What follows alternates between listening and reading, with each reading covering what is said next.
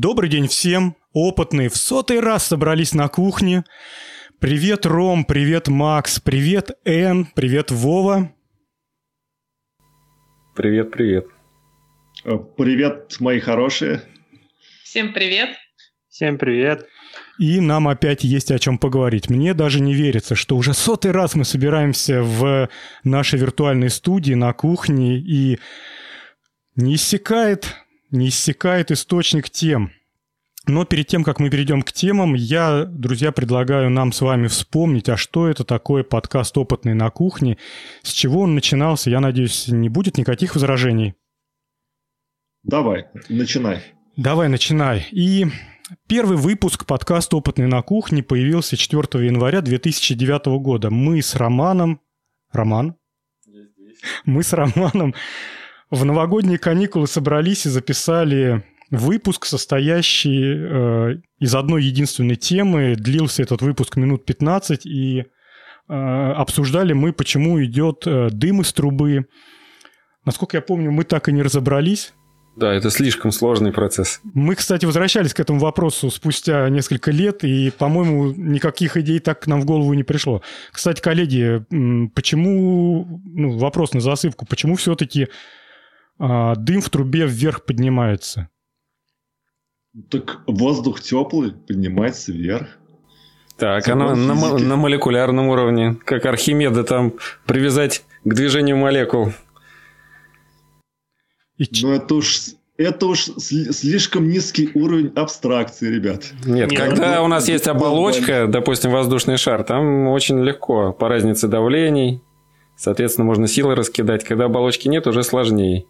И там может быть и стационарный какой-то установиться. Нет, смотри, смотри. Стационарное распределение по высоте, то есть тяги может не быть.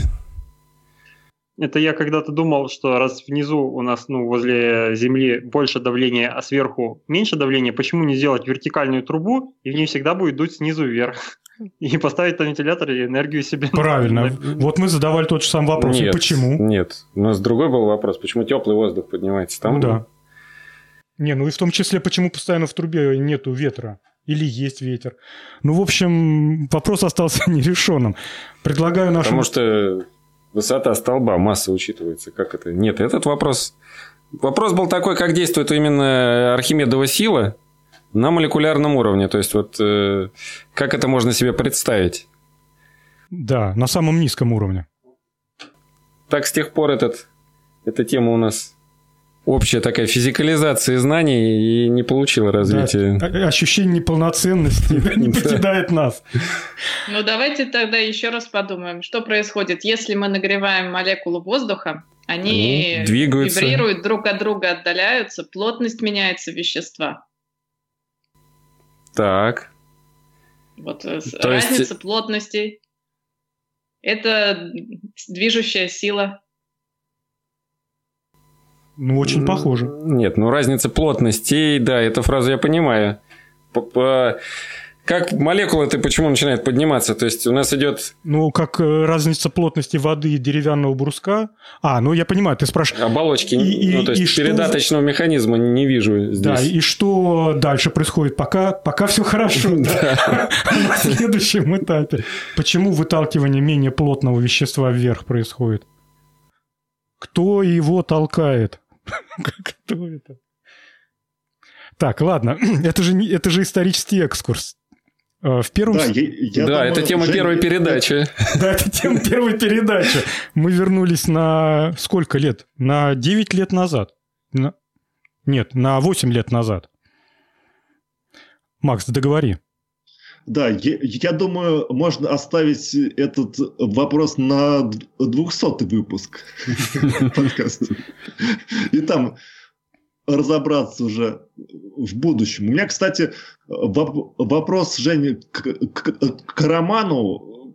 Кто он по профессии? Роман, скажи, чтобы можно было составить твой психологический портрет слушателям. Я грузчик по профессии. Вот уже сколько лет я работаю грузчиком? Ну, 20, да? Ну, 20, да. Детенышу твоему сколько лет? А, нет, ну, минус 4 года. Ну, 20 лет, да. Ну вот. Ну, Я перемещаю грузы с одного места на другое. Ну, это очень условно. Он грузчик, потому что ему приходится разгружать товар в свой собственный магазинчик. А так он... Только по сути, это торговля – это логистика, и в основном это перемещение, ну да, услуга по перемещению. И хранению. Поэтому я не это, давно не специалист, к сожалению. Но образование ты получал? В политехе вместе с Евгением. Ну, на разных факультетах. Я очень завидовал этому человеку, соседу, который вот сейчас справа сидит, что а, ему хватило баллов поступить на вычислительную технику, а мне одного балла не хватило. Прям комплекс был определенный. Но ничего, справились. Вопрос еще есть, Макс? Не, нет, давай дальше управляй подкастом. А дальше был, а дальше был второй сезон, и второй сезон появился в 2012 году, спустя три года. И надо отдать должное, Макс, без тебя бы этого не произошло. Я м, слушал подкасты, хотя сам перестал их писать, и слушал подкасты, в том числе э, замечательный подкаст «Радиостоматолог», который, по-моему, незаслуженно забыт. И, по-моему, Макс, это я тебе предложил, что давай мы с тобой соберемся и запишем опытных и поговорим там на всякие электрические, электронные темы. Напомни, если ошибаюсь. Да-да, все верно. Я э, стал записывать радиостоматолог для того, чтобы улучшить свою речь, бороться с заиканием и поставил цель записать 100 подкастов. И где-то, наверное, подкасте на, на 30-м, я думаю, или на, на 40-м ты мне предложил э, поучаствовать в совместном подкасте, который лежал у тебя на полке. И я, значит, записал 50-й подкаст свой радиостоматолог и понял, что надо сфокусироваться на опытах на кухне. И это уже такое, как бы, более интересное, э, более интересная затея. И э, таким образом мы с тобой начали записывать э, этот подкаст, сдули с него пыль и пошло-поехало.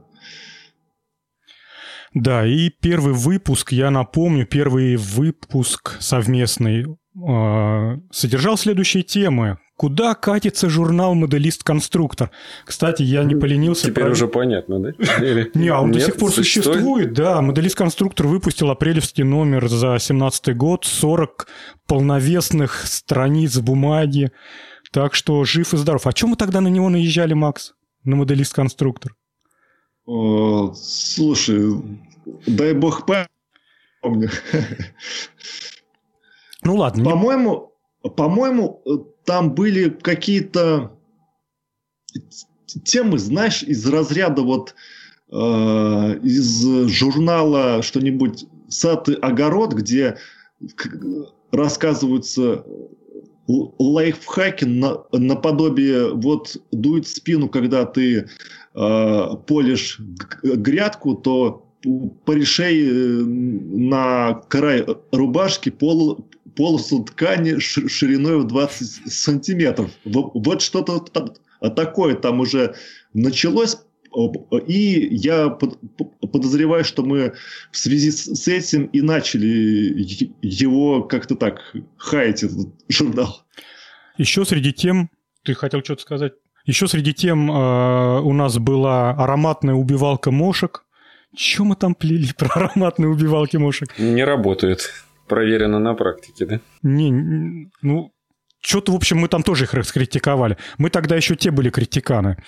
И э, открыли рубрику, которая называлась у нас э, «Тупиковая ветвь развития».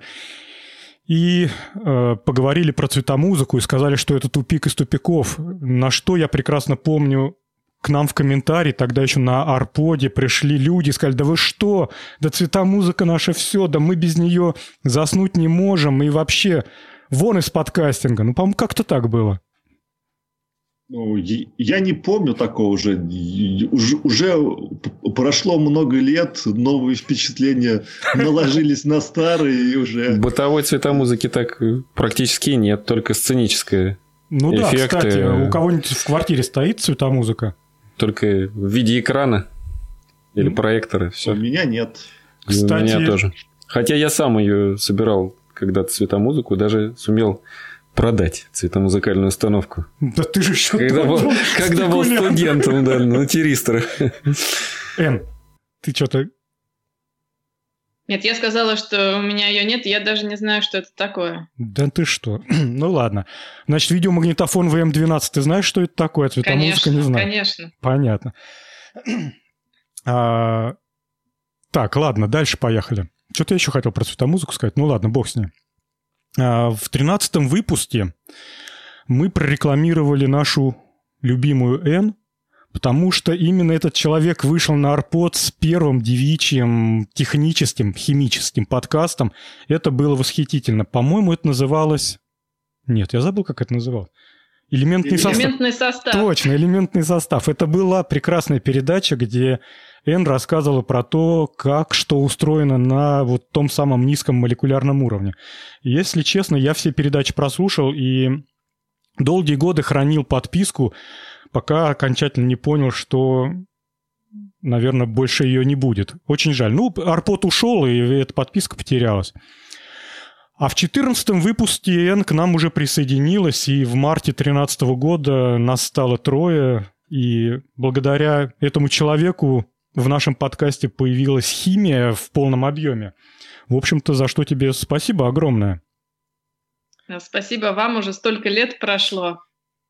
А, Эн, скажи, а почему ты начала записывать подкасты? Почему знаешь, такая идея возникла? Это было кстати, благодаря подкасту «Опытные на кухне», потому что вы были один э, из единственных подкастов, точнее, я не знаю, я, может, на Арподе слушала всего 2-3 подкаста, и вот вы были как раз одними из этих подкастов. И я подумала, а может быть и мне что-нибудь записать э, тоже на техническую тему. И я еще помню один момент, который меня сподвиг на запись. Это вы один раз обсуждали металлгидридные аккумуляторы. И мне как-то эта тема была в то время близка, и поэтому я решила тоже вступить в это подкастерское сообщество и, по-моему, что-то там про аккумуляторы тоже записала. Но переслушивая себя спустя годы, это, конечно, сейчас все звучит просто ужасно. Ну, вот, но в то время всем нравилось. Но, тем не менее, э, это потом превратилась в прекрасный блог на, на Geek Times. Кстати, он у тебя да. развивается?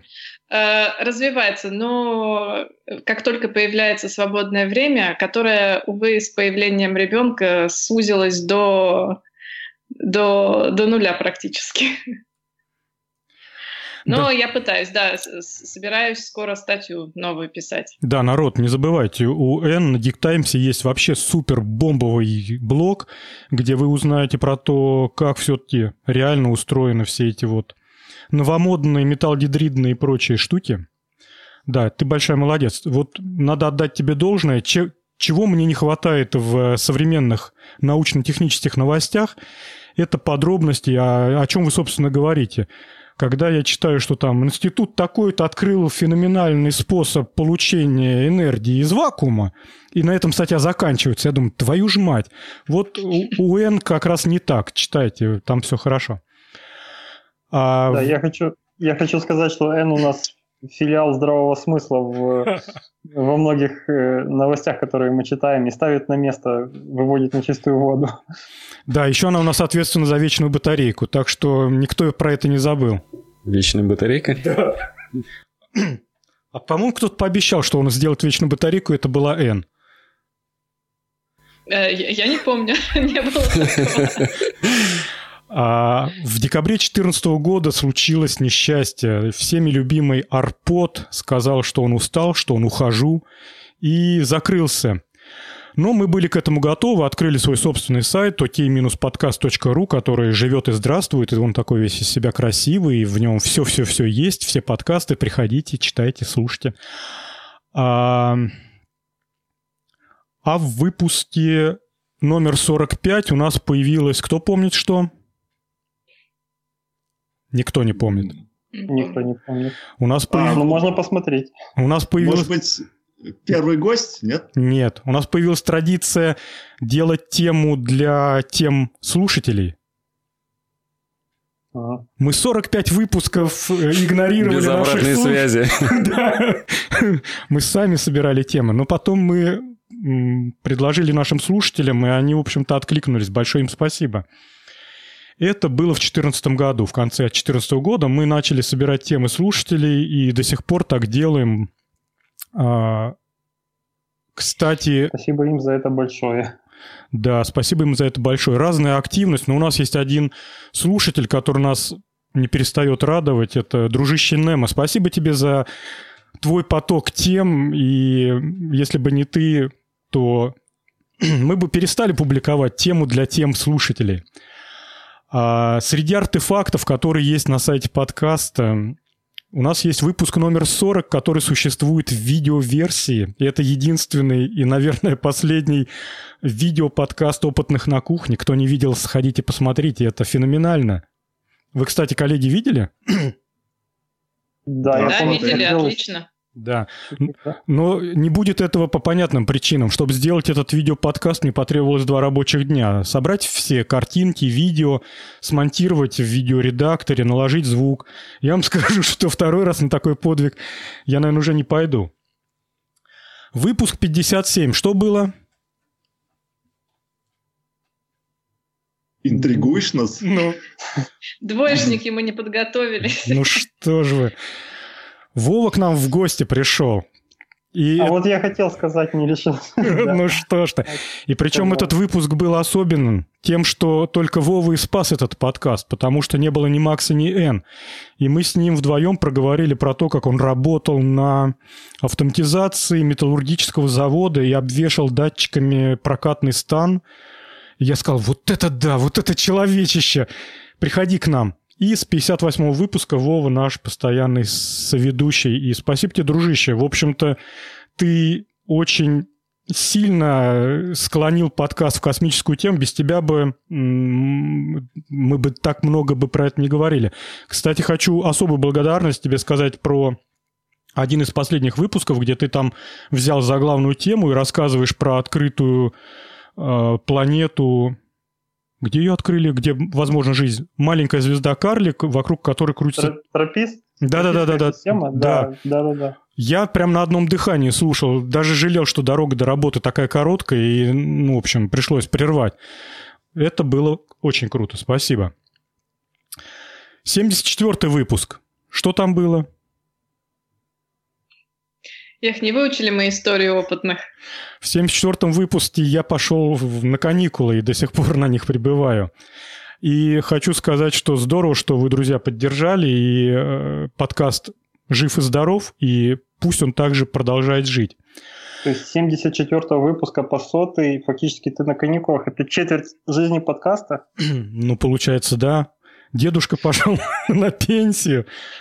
И... Ну, ты хоть слушаешь нас. Ну, Куда мне? Как? А, а что слушать-то кроме вас-то, друзья? Вы что?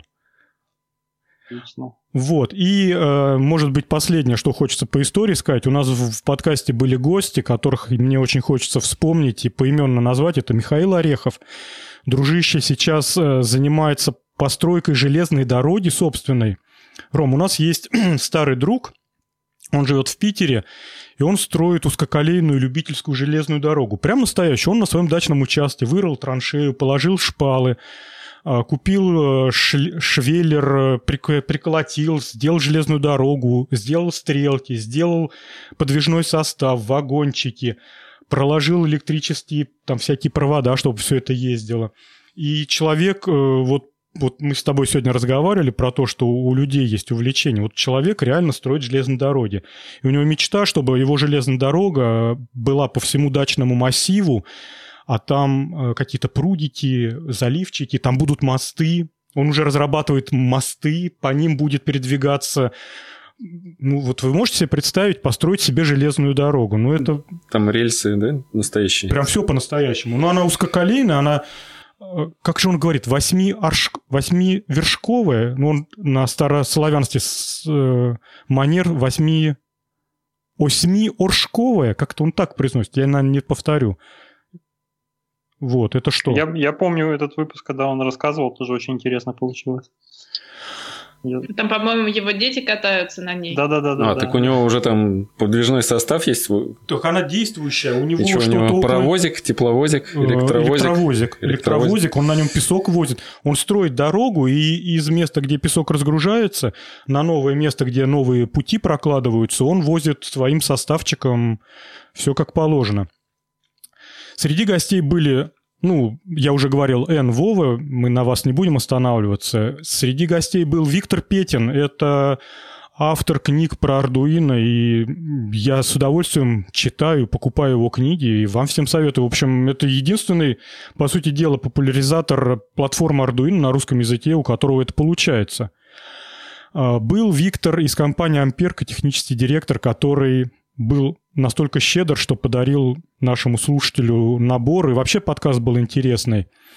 А, был... Я тебя, я тебя прерву, извини, на этом месте. Вот до предыдущего выпуска я был единственный, кто не трогал ардуинку. И теперь я уже тоже приобщен к этому, и, в общем, амперка не прошла мимо. Так что спасибо им за это. Да, здравствуйте, я ардуинщик. Здравствуй, ардуинщик. Да, да.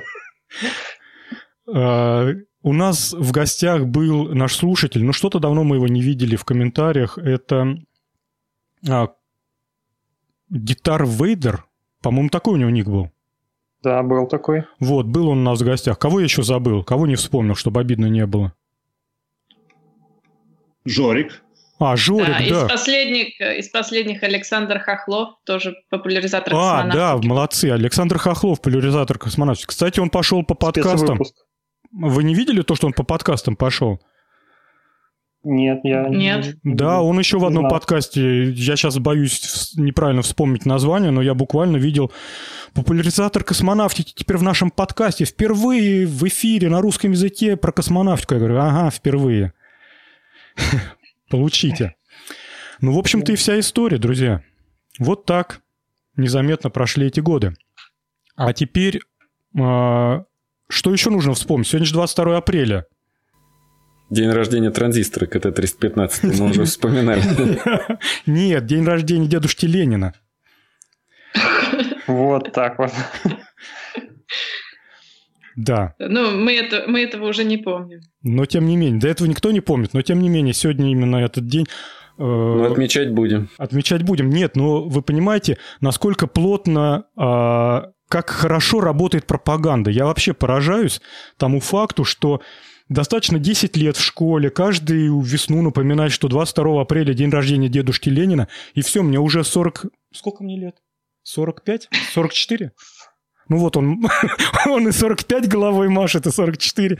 Ну, в общем, мне сколько-то лет, и я до сих пор 22 апреля помню, что это день рождения Ленина, и вообще все дела.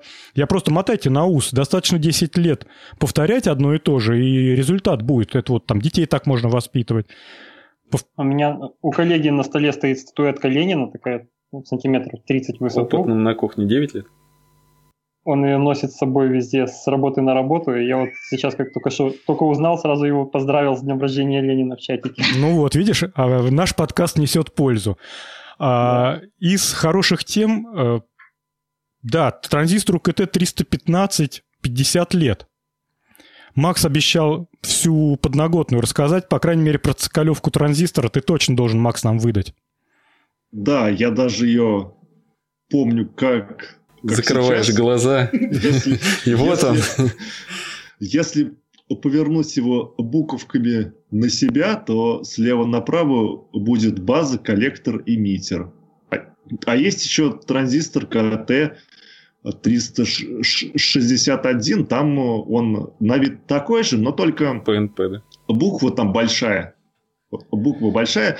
И это был, пожалуй, самый ходовой транзистор э, в моем детстве, в школьные годы, на одном уровне с 42 и MP38.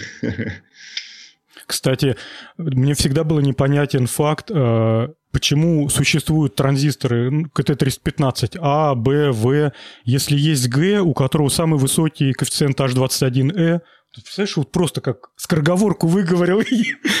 вот, и сколько же у него коэффициент-то был?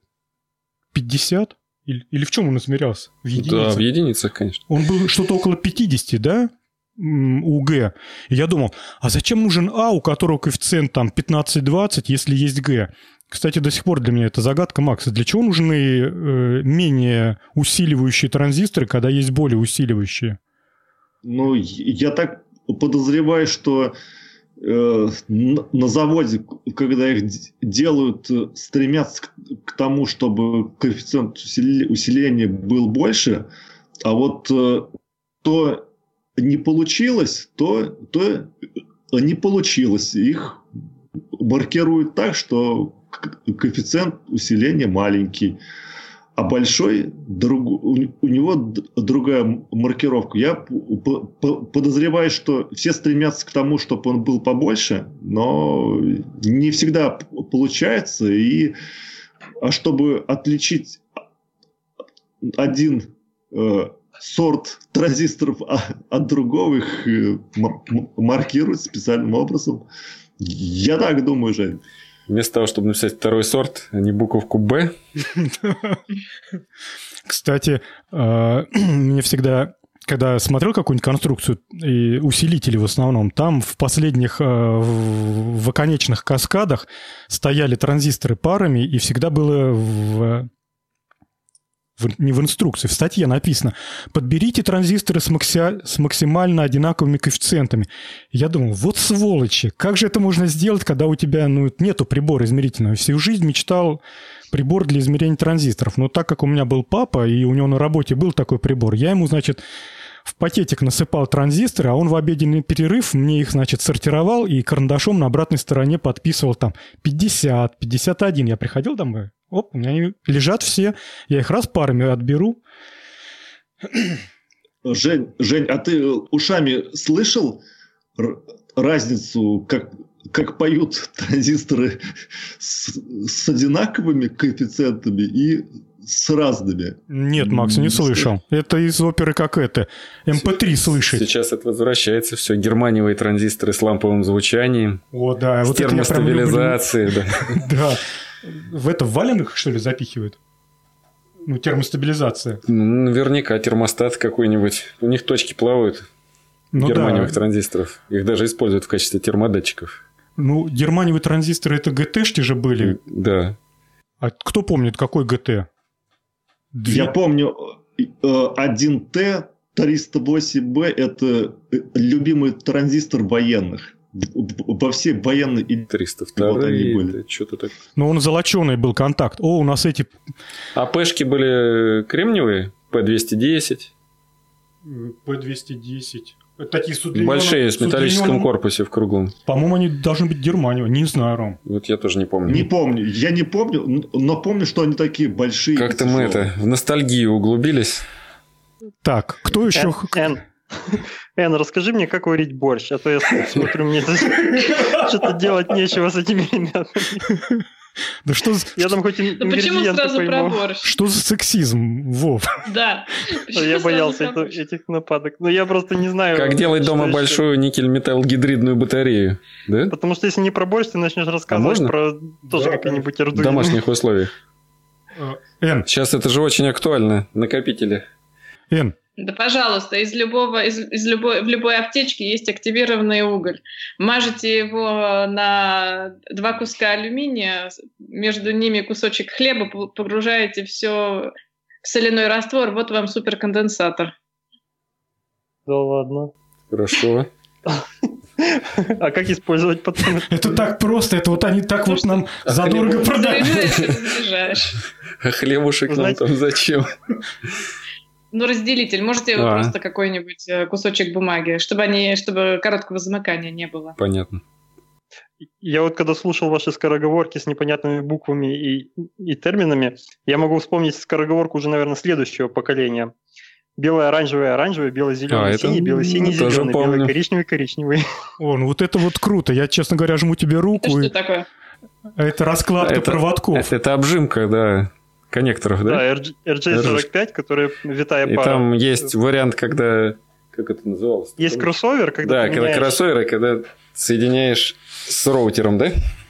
Я да, не... не, наоборот, кроссоверы это когда два клиента два... между собой mm. соединяешь, и они тогда могут... Там один проводок в перехлест идет, да? То есть переворачиваешь Да, да там меняется второй с четвертым и третий с шестым. Но дело в том, что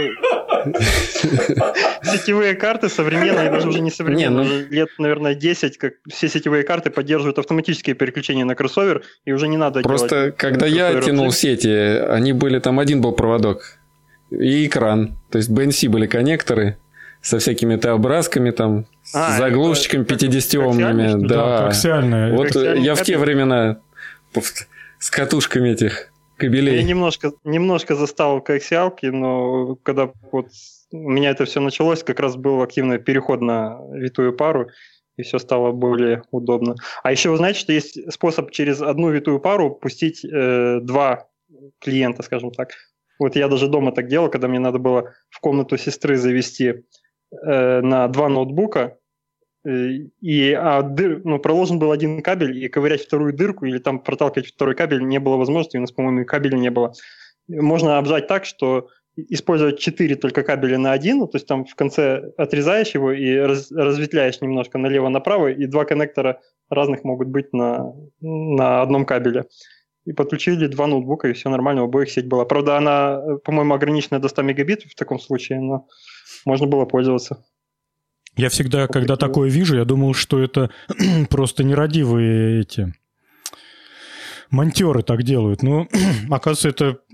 Есть способ такой, да. Это если у нас кабеля не хватает, то надо там два потребителя подключить к одному роутеру, и, и вот так можно.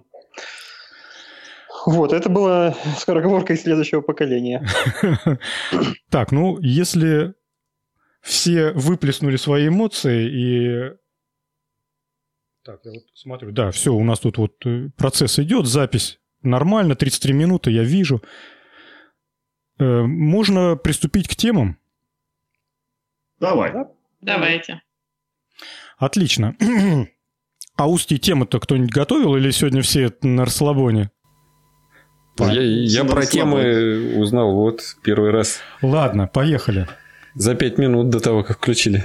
Да, ну, друзья, как бы то ни было, основная нагрузка все равно на вас будет ложиться, поэтому вы уж там давайте, не подведите нас. Итак, первая тема. Гонка наномашин объявлена. Очередная, очередная французская новость. Почему очередная французская? Я могу сказать почему, потому что мы уже репетировали эту новость. Эн, выручишь нас? Да, конечно. Это про выборы? Э, про выборы. Гонка наномашин. Почти, почти. Э, объявлено спортивное соревнование, единственное в своем роде. Через пять дней откроется наногонка наномашин. Э, спонсоры этой гонки почему-то реальные конструкторы машин. И что же эта гонка будет из себя представлять? Это будут маленькие, маленькие молекулы с размером несколько нанометров, на которые будет направлен пучок электронов. И под этим пучком электронов они начнут изменять свою форму. За это, кстати, была получена Нобелевская премия в 2016 году. За вот эти молекулы, которые их называют еще молекулярными машинами, которые под действием любого либо излучения, либо электронов, либо теплоты меняют свою форму. Так вот, э, собралось шесть команд. Каждые синтезировали свою машину, то есть это молекула, у которой есть колеса. Э, или это органическая молекула? Э, да, либо органическая, я посмотрела, металлоорганическая. И молекулы эти будут нанесены на специальные золотые подложки, в которых э, есть специальные пути проводящие. И на каждую такую машину будет направлено, направлен пучок электронов с помощью вольфрамовой иголки. И все это будет происходить в научном центре CNRS во Франции, потому что это единственная в мире э, это единственная в мире лаборатория, которая оборудована э, туннельным электронным микроскопом. Это микроскоп, который как раз работает на квантовых эффектах, э, на туннельном квантовом эффекте. И это микроскоп, у которого как раз одновременно есть в одной камере четыре вот этих вольфрамовых стержня. То есть можно сделать так, чтобы четыре машины соревновались одновременно. Все это будет происходить в прямом эфире. В общем, заходите на сайт, смотрите. Это будет интересно. Смотрите. И, да, все будет в реальном это времени. Это будет захватывающее зрелище, я так думаю. Да, это визуализация, да, мультипликация во Франции развита. Да, аж целых 5 нанометров в час и 38 часов. Да, не, да не лихачи. Подрезать на поворотах, все дела. Конечно. Там так главная это... цель... Да. Да? Не, я просто хотел поинтересоваться подробностями насчет туннельного микроскопа, чем он отличается от обычного атомного силового. То есть там, там тем, тоже кантиливер. Тем, что... Нет, вместо тем, чтобы... Ну, об, э, обычный микроскоп, насколько я, э, насколько я знаю, это он приближается настолько близко к Э, вот, вот этот, Он там колеблется над поверхностью, не касаясь в обычном атомном... Нет, это, это другое. Это другое. Это он приближается, да, близко, и некоторые электроны из оболочки да, да. атома могут... Они меняют коэффициент демпфирования, то есть вот этой системы да, резонансной. эффект называется. А, то, ну то есть это то же самое, да? То есть такой микроскоп? То же самое, ну, что то же самое? Ну, я вот просто на атомном силовом микроскопе, я э, это игрался, то есть лабораторные работы проходили. Представляете, у нас какие люди, которые пальцем атомный микроскоп потыкали. Нет, я просто очень скептически после всего этого отношусь к таким темам. Как там... Ты, просто... прав... ты в правильный подкаст пришел. Мы здесь все скептически относимся к темам. И к визуализации, да, то есть там... ну, это отдельная, наверное, тема про наноматериалы, Нет, ну, да. по сравнению с... Я думаю, по сравнению просто с э, золотой подложкой, их будет видно все-таки, какая у них позиция у этих машин. Ну да, интересно, как они их вообще туда размещают. Они их туда... Вот, вот это, кстати, одна из трудностей. Это как синтезировать молекулы и как испарить их на подложку. То есть каждая... Вот, э, мне кажется, команда победитель это будет та команда, которая. Которая просто получится разместить ее на подложку. Нет, просто да. ты да, как определишь, что их там одна или там их несколько тысяч. То есть но это видно будет. Ну... Это будет видно. Отличить. А как они друг а, Отличить, да, молекулы. Они... чужую отличать, Нет, кстати. Ну, я думаю, во-первых, э, их это все видно, то есть форма их видна будет. Они сделают их разных форм, да? Да, вы посмотрите видео, там прям видно одна, значит, машина в виде треугольника, там одна какая-то более квадратная, все это в туннельном микроскопе различается. А двигаются они за счет переконфигурации самой молекулы да, или за просто за счет импульса, который придают там при ударении это, электроны разогнанные, или там какой принцип? За счет чего движение? Мне кажется, это за счет вращения э, частей молекулы с а, помощью а, вот как раз... То есть она должна разряжаться сначала, там, то есть получать заряд, как-то переконфигурироваться, и потом да, должен цикл да. разряда идти, да, каким-то образом? То да, есть на подложку да, стекает да. как-то на это, да, золотое? Ну, видимо, да.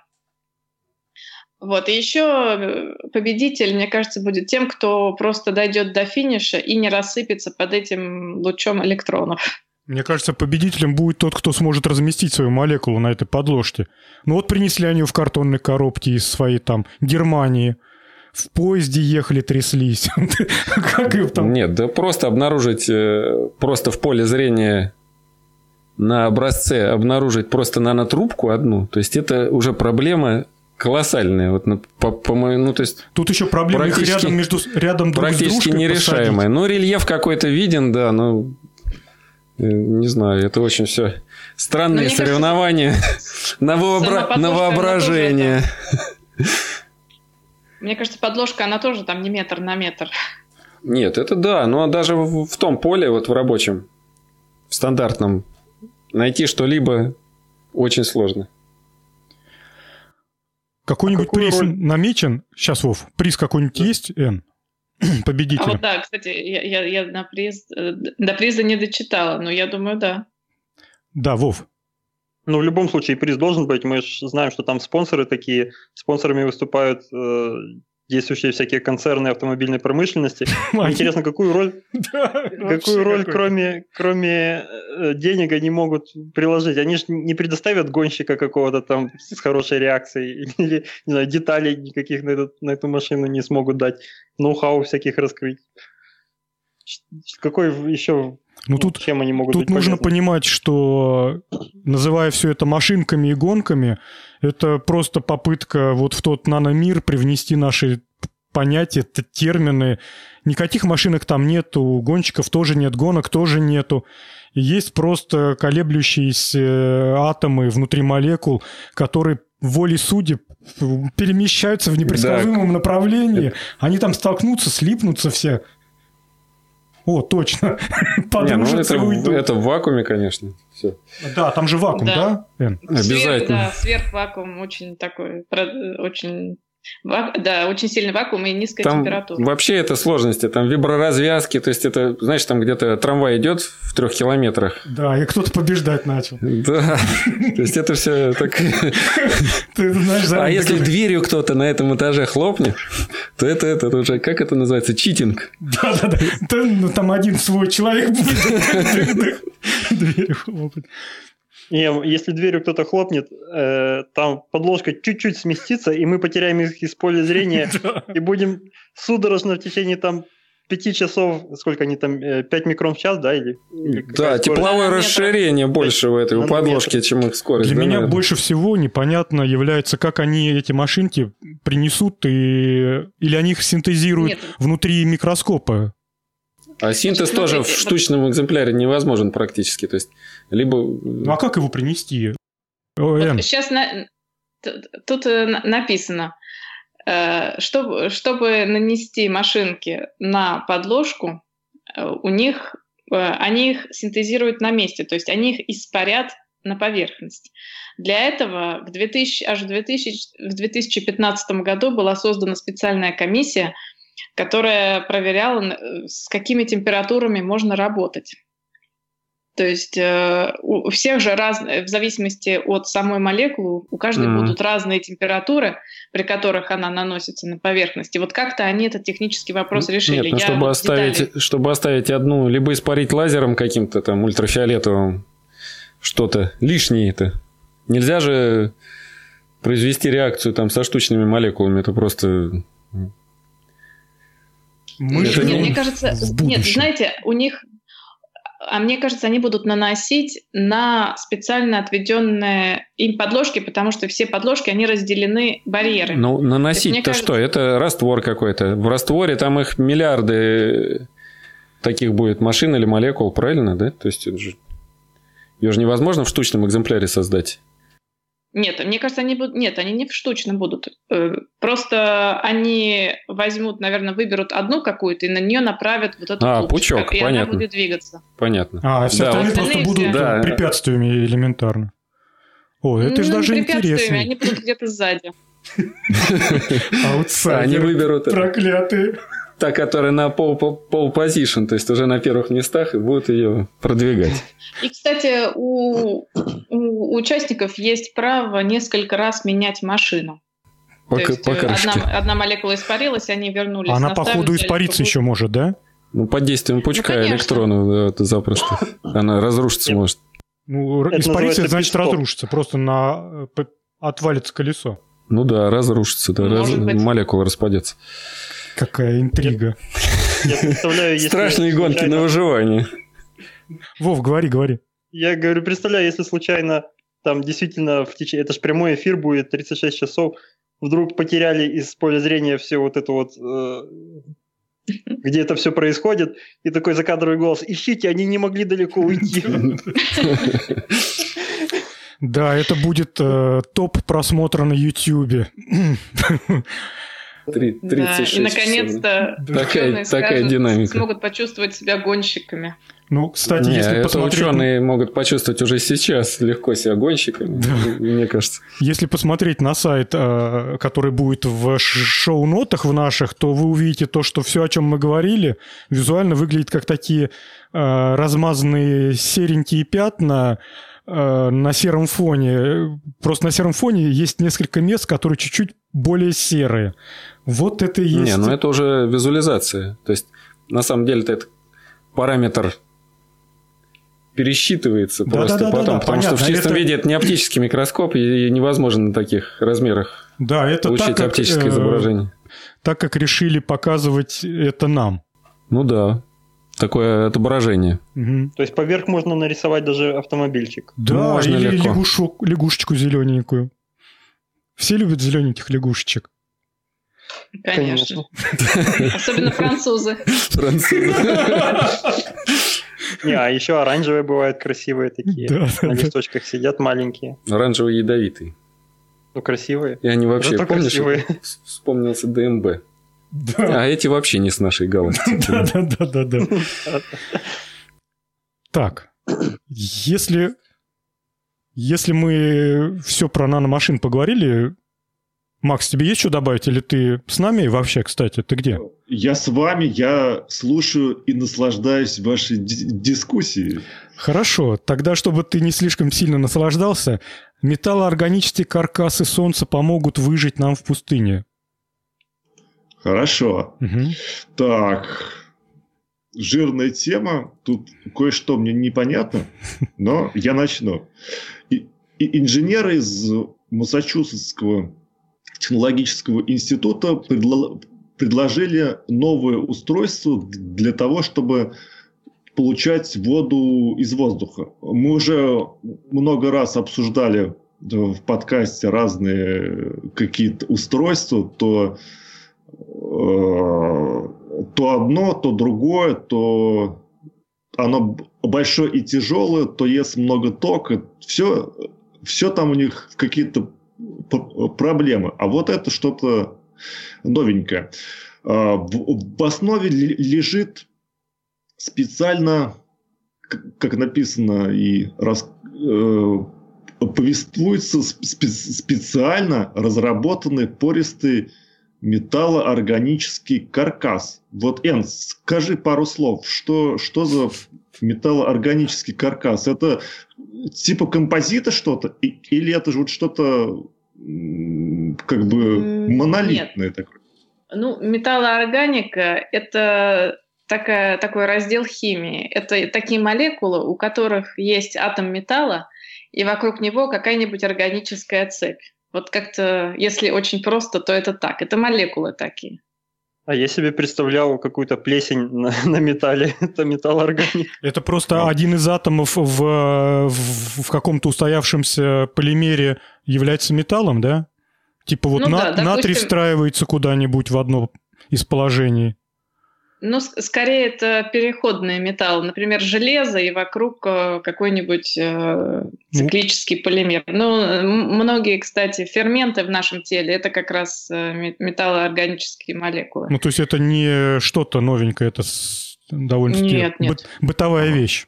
Так, ладно. Ну, да. Да, да и в белках обычных, в том же гемоглобине. Да, железо да, это. Так, а вот э, вопрос у меня такой. Насчет металлоорганического каркаса. Я так понимаю, там основная, основная как бы задача это увеличить площадь поверхности, да? Или в чем там да, суть? Да, конечно. Да, конечно. То есть это должно быть очень какое-то разветвленное то есть либо крест... кристаллизация должна идти каким-то образом, чтобы создавались очень разветвленные структуры, как вот э, Жень, там как не это? То, что раз... а. Там не то, что разветвленные структуры, там, чтобы главное пористое все было. Ну да, как вот этот называлось? Аэро чего-то. Гель. Аэрогель, Аэрогель да? Угу. Кстати, Там на основе силикона, тоже. да? Этот, на основе кремния аэрогель этот. Ну да, на основе кремния. Вот, это... Ну, мне кажется, это да, это похоже чем-то. Ну так, едем дальше. Угу. И э, как мы с, с, с вами знаем и догадываемся, в атмосфере есть у нас э, очень много пресной воды э, содержится, и это все человечество хочет использовать. Проблема Э, до сих пор известных устройств по конденсации воды это э, то, что они либо требуют высокой влажности, либо высоких э, энергозатрат, как я уже сказал. И инженеры из МИТа поставили себе такую задачу разработать такое устройство, чтобы оно функционировало при влажности относительной 20 процентов. Это в самых засушливых регионах планеты такая влажность. И работала бы исключительно на, на солнечной энергии. Вот. И, то есть они стали использовать металлоорганические каркасы. И, получ... и, и есть такой материал МОВ 801, который представляет собой спрессованный в тонкий лист пористого металла, вот этого металла органического э, добра. А, лист э, расположен между абсорбером, который поглощает солнечное излучение, и пластиной конденсатора. И этот механизм весь помещен, помещен в камеру.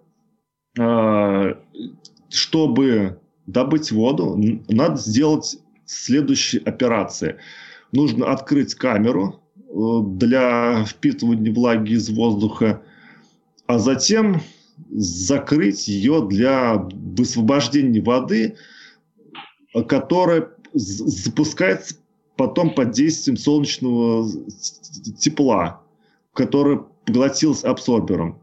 И конденсатор потом охлаждает пар, и все это превращается в воду. Итог. Итог. Какой в лабораторных э, условиях устройства э, небольшого размера, ну, судя по картинке, это где-то ну, размер с э, фильтр такой кувшин для воды по размеру, где, где так, такое вот устройство, оно э, производило где-то около стакана воды за каждый цикл при влажности 20%.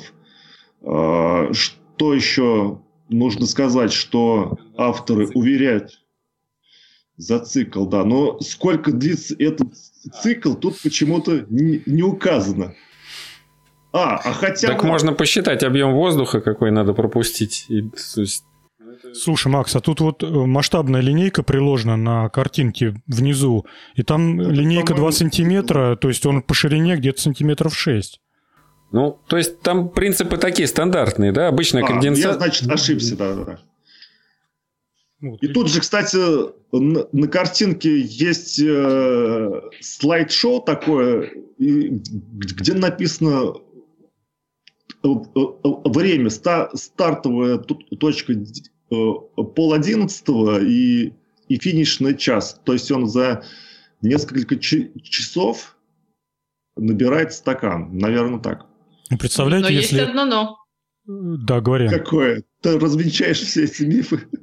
Нет, не развенчаю. На самом деле работает, но это тот же принцип, что, знаете, в ванной запотело зеркало. Ну да, обычная конденсация. Да? А потом нагрели зеркало, и все обратно э, испарилось. Точка росы а, должна быть надо. Да.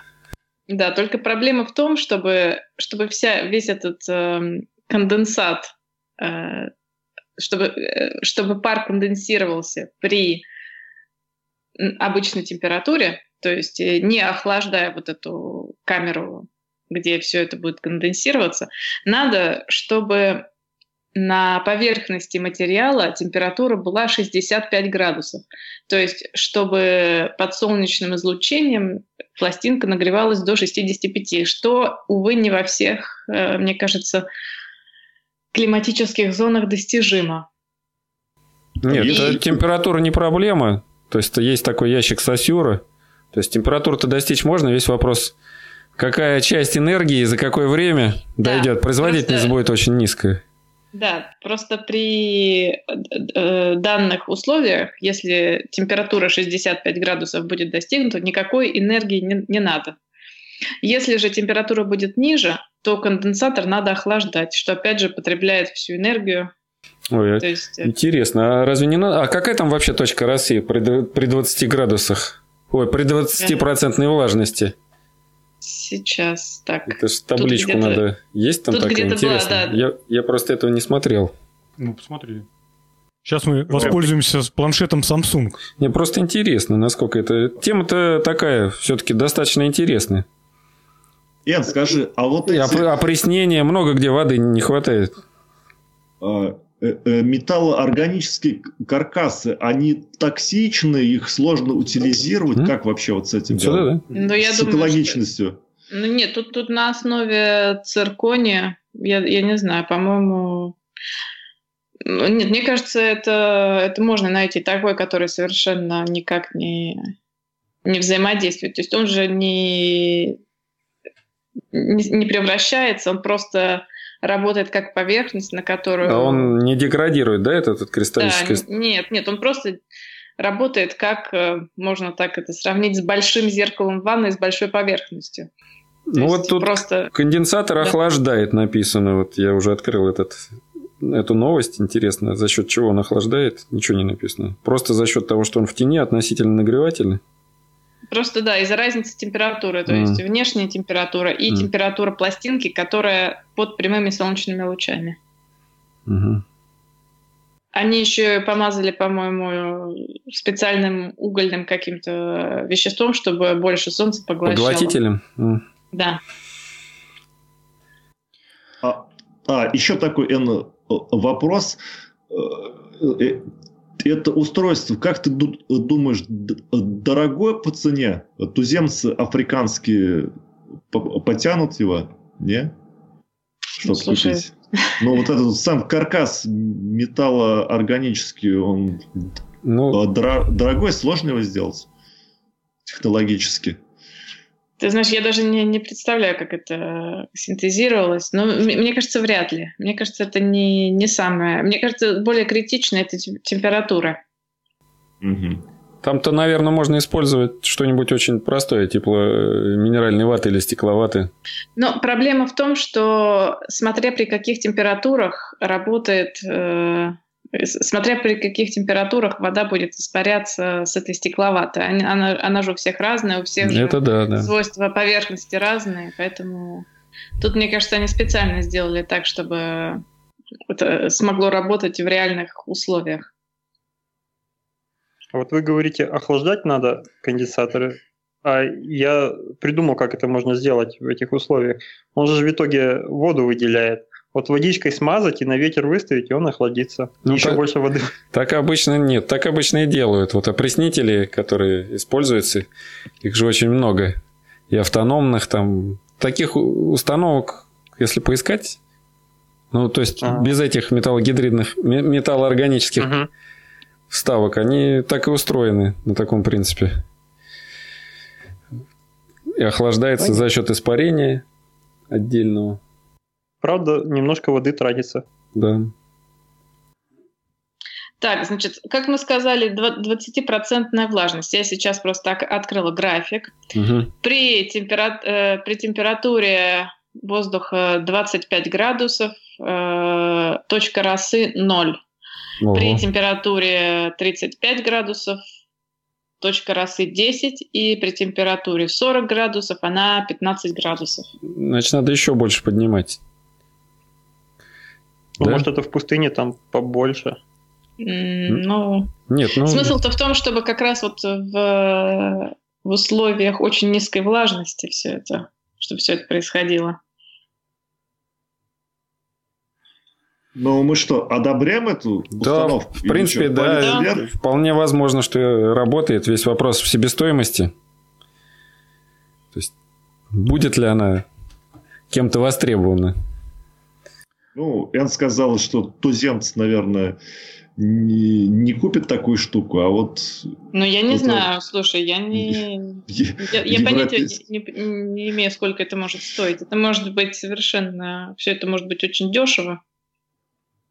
Ну, наверное, дешевле будет сбегать за водой в колодец. Куда-то там, если он есть. Мне кажется, знаете, где это будет использоваться? Это будут использовать продвинутые путешественники которые не хотят э, бегать в деревню за водой, которые просто установят эту Путешественники социофобы. Да, да. Путешественники пользуются разницей между дневной и ночной температурами, натягивают там просто это... пленку, да, это и стандартные. А еще помните же вы Стан... рассказывали, друзья, и собирают бутылочка ну, под рамой да. велосипеда, ты типа едешь, а она потом битком воды набирается, мошек, воды, пылинок. Бульон? Протеиновый? Нет. Нет, это я не слышал. Я. Ну, какая-то очередная дизайнерская разработка. Там на, на том же принципе было, по-моему, описано. Рот пошире открываешь. Да, и в что-нибудь попадет. Но ну, там все-таки мы, если едем по трассам, то там воздух такой какой-то нечистый, и по идее я бы не стал эту воду пить. Это как не знаю, как воду из-под кондиционера. Сейчас, вот сейчас вам Роман расскажет, какую воду пил он, когда ехал на велосипеде. Прошу. Какая была, такой и пил. Ладно, он стесняется, я расскажу. Он принимал участие в заезде на сколько? На 600 километров? Ну да, марафоны. Марафон, 600 километров на велосипеде. И это чудо человек поехал туда. В общем, он ехал, ехал, чувствует, что сейчас сознание потеряет. А рядом с дорогой была ну, вот если кто-то представляет там Волгоградскую область и болотца, ну, то есть такая вот камышом поросшая жижа черная, там коров поет, я не знаю, что там еще делают. Он туда залез, выпил ее всю Нет, во-первых, у меня температура тела начала подниматься, потому что при недостатке влаги это тепловой удар называется. Поднимается очень резко температура, там, может, и 40 градусов. Вот поэтому нужно охладить любым способом. То есть там уже не до рассуждения грязной воде. Вот просто в луже повалялся, одежда, во-первых, намокла, сам оттуда что удалось выпил, и нормально. Так, Можно... что, так что, Вов, твои аргументы это для слабаков, понимаешь? Не для велосипедистов, я понимаю. Нет, ну это ситуации-то такие критические, так Ну тогда. А мне вот мне интересно, а за сколько проехал, за сколько вообще люди 600 километров проезжают? Эта дистанция. Но это же не, не профессиональные э, соревнования. То есть сейчас э, попробую вспомнить. Ну, я думаю, что если где-то это 30... 100 в день. 3... Нет, это не в день, это, это марафон. То есть он едется непрерывно, это порядка там 36 часов, вот так. 38, может быть, да. Ну да. Кошмар. Ну, вот у меня друг есть, который э, ездил там из Киева домой, там километров 350 э, он дважды ездил на велосипеде. Там один раз не очень удачно, но э, в итоге он проезжал эту дистанцию, но с ночевкой все-таки. Он не доехал за один раз. И меня, что меня вдохновляет в этом, что ему теперь можно э, подойти к любому глобусу и показать пальцем на глобусе, откуда, куда он приехал на велосипеде за один раз. Нет, это... думаю, когда, когда вкатываешься, там ничего такого. Но марафон это э, другой режим совсем. То есть, в отличие от покатушек. Так-то мы катались на разные дистанции. И пока, когда за сезон накатываешь сколько, то уже это так не воспринимается. Ну, понятно. А так, если первый раз сейчас сесть на велосипед, то да, это будет... На следующий даже день не, уже не сядешь. Даже не знаю, с чем это сравнить. Женю я один раз пробовал выкатить. Недалеко, километров 70. Да, Жень? Да, у меня потом болело все. Я вокруг них катался, думаю, почему они не хотят ехать? Что происходит? А эти сволочи еще и... Смотрите, как красиво по сторонам. Там когда по сторонам, там живым бы остаться. У меня больше всего потом болели внутренние стороны ладони. Я вот как на руль облокотился, Потом, угу. я думаю, что у меня все, руки отвалятся, почернеют и отвалятся через пару дней. Не, слава богу, пронесло. А уж про заднюю место-то вообще там кошмар какой-то был. Растер себе все, что только можно было растереть. Спасибо тебе, дорогой дружище. Где-то была, да, ошибка. Я тебя отпугнул от велосипеда. А так, нет, так вообще это замечательно. Это, ну, то есть, не требует бензина там, ничего. То есть, ты свободен. Передвигаться достаточно можно на большие расстояния потихонечку. Ну, Это, кстати, мой... Способ очень хороший. Можно веломобиль сделать. Очень просто достаточно. Конструкций много. И какой-нибудь рекламный тур вокруг. Объехать все побережье европейского континента, например. Собрать спонсоров и вперед. У меня самый дальний заезд был, когда мы с друзьями решили из Киева в Канев съездить и обратно. Там суммарно вышло порядка 300 километров. И на два дня мы это разбили. Кажется, на два, если не на три.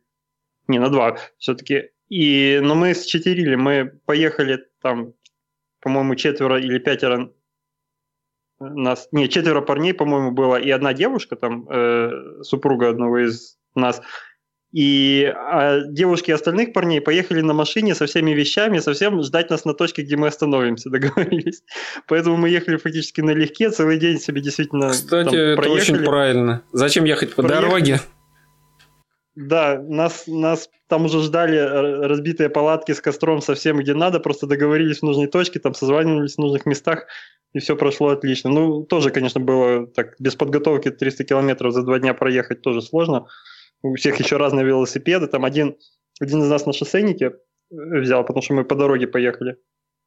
И, э, конечно, как только заканчивается дорога, шоссейник там уже плохо работает, Э, прикол был в том, что у меня тогда были большие проблемы с коленями, и вот где-то километров после 50 там, или 70 э, у меня мне просто стало сложно крутить педали. Я, в принципе, уже еле крутил, то там одной ногой крутил, то еще кое-как. Надо было сходить, это неправильно. Там, короче, э... там много тонкостей в этой теме. Там и питание свое, и э, нужно на оборотах на высоких, то есть за счет оборотов ехать, а не за счет усилий, иначе коленком будет труба. И там, я, потом... я не знаю, почему это никто не объясняет, люди туда лезут все кучи, и потом получается все очень плохо. Это, то есть, тоже тему нужно ее прорабатывать перед тем, как... Я потом уже, когда сходил к врачу, ну, это через пять лет после этого сходил к врачу, уже тема вроде почти забыта была, но просто попался удачный, хороший врач спортивный. Но он объяснил, в чем проблема. Там э, квадрицепс бедра накачан сильнее, чем э, бицепс бедра сзади, и он на себя перетянул сухожилие, и оно трется, в общем, не там, где оно по природе должно тереться. Вот. Но это уже детали. Э, как мы вышли из ситуации, оказалось, ну, во-первых, э, он меня, э, этот парень, он меня на своем шоссейнике тянул километров, наверное, 30 просто волоком. Вот у нас была веревка там метра три, наверное, или два. Во-первых, Я ехать на веревке... Ездил. Нифига ехать себе. на веревке. Это очень, кстати, сложно. тяжело ему было. Я просто тоже пробовал так. Ну. А он, да, он спортсмен, он там международник по там, в общем, по пауэрлифтингу, и он такой качок. И, ну, даже он устал. Он когда-то считал, сколько... Он пос, посмотрел в, где-то в Википедии, сколько одна лошадиная сила, посмотрел свои результаты спортивные. Алло, у нас... Володь, ну и, и, и пока э, Володя чинится там, я ставлю свои 5 копеек, меня а, или он уже появился? Да, меня что-то э, от, отключило. Я говорю, он когда-то, э, вот этот друг, который меня тянул, он когда-то вычитал, что у него две лошадиные силы. Он там измерил пропорцию, сделал в своей становой тяге, сколько он поднимает килограмм за одну секунду. Да ты ему теперь высоту. должен, знаешь, сколько с тобой веса потерял? Живого мускулатурного. Ты теперь его мясом этими должен от шашлыками откармливать два года. Ну, мы, мы, мы потом еще много с ним куда попадали в передряги, друг друга вытаскивали. Но э, потом мы нашли решение про мои колени. Почему-то, когда я садился на шоссейник, и мы ехали на трассе, у меня меньше болели колени. Я фактически там, во-перву, там посадка совершенно да, другая. Да, посадка другая. И там э, ниже наклоняешься, и получается больше работают еще а, у него еще контактные педали были, которые ну, можно на себя тянуть. Вертикаль же очень... надо опустить, чтобы не было вынесено. Ну, то есть тут сиденьем все регулируется. Да, и, и в, в итоге я его шоссейник взял и просто говорю, вот пока мне крутится, я буду крутить, вот встретимся там где-то. И, и уструячил куда-то вообще в точку. И потом ждал, наверное, минут 40 там в конце потому что просто ехал, просто чувствовал, что я могу ехать на этом велосипеде, и если я буду останавливаться, у меня будет опять проблемы с ногами. И вот так вот мы вышли из ситуации. Но вообще все равно без, не советую никому без хотя бы предварительных каких-то покатушек на сотню километров вот брать, срываться на, на 300 километров куда-то ехать. Это чревато. Макс, теперь твоя незабвенная история. А, я вас слушаю, слушаю, и, и у меня такое складывается впечатление, что медленнее всех езжу я, потому что я за 4 недели проехал 2000 километров, но мы ехали из Польши во Францию. А это... По такому маршруту. Не на марафон тоже там э, во Франции проводятся рандонерские какие-то соревнования? Париж, Нет. Брест, Париж. Нет, это не, не, не марафон. Такой путь был избран потому, что там идет так называемая э, паневропейская велодорога. Ну, там э, кусочки велодорожки, а кусочки там до, дороги общего пользования. И такой как бы логически интересный э, маршрут. Четыре страны. Польша, старт в, в, в Вроцлаве, потом э, Чехия, Прага, Германия, Нюрнберг и финиш под Эйфелевой башней в Париже был. Такое путешествие было в 2010 году. Здорово.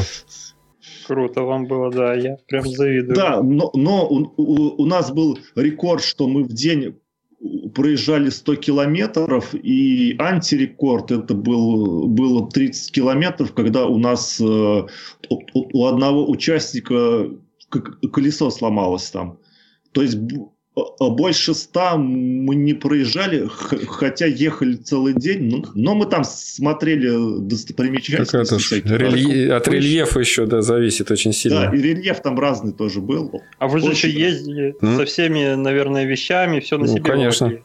Да, все на себе. Вот, а мы читеры, мы так налегке, у нас все было готово.